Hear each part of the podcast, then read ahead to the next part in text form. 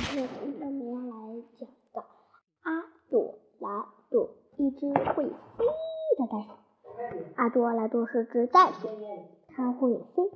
它妈妈妈妈看到它居然有翅膀，惊讶极了。阿朵莱朵渐渐长大，它的翅膀也跟着一起长大。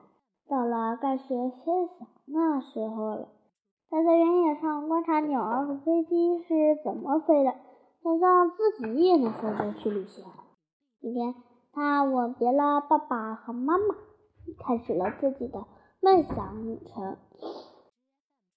飞着飞着，阿朵莱朵遇到了一架飞机，就跟着他。飞行员吃惊的瞪大了眼睛。他们降落时受到人们的热烈欢迎。从在此之前，都没有人见过一只会飞的袋鼠。第二天，他们继续飞行，飞累了，阿朵莱朵就趴在飞机上休息一会儿。他们到过许多地方，在印度拜访了一位叫马哈拉德沙的大夫人。飞到巴黎时，阿朵莱朵决定在。那里留下来，他忧伤的和亲爱的朋友道别了。在海关时，他被里里外外翻了个遍。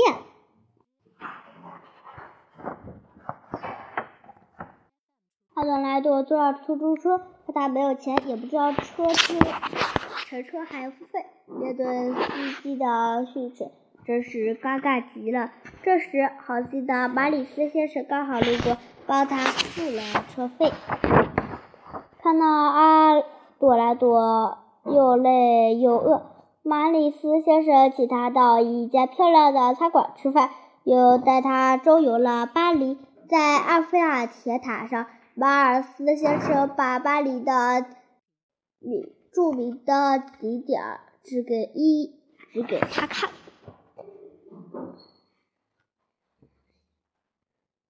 他们参观了巴黎所有的纪念碑和博物馆，看到还有许多翅膀的雕像。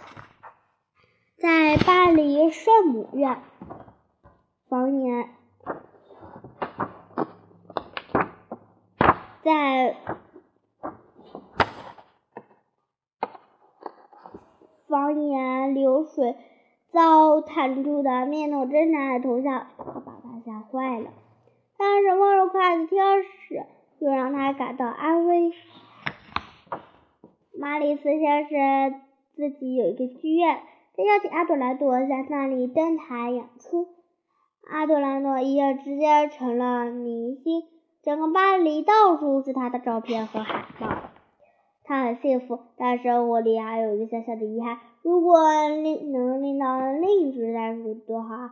一天，阿朵拉朵散步时遇到了一场大火。一位女士快着，原来她的两个孩子被困在失火的房间里。阿朵拉朵立刻飞了起来，穿过滚滚浓烟，找到两个被困的孩子，又把小男孩装进自己胸前的袋子里，又背起了小女孩。这两个孩子太重了，阿朵莱朵飞下来又摔了下去。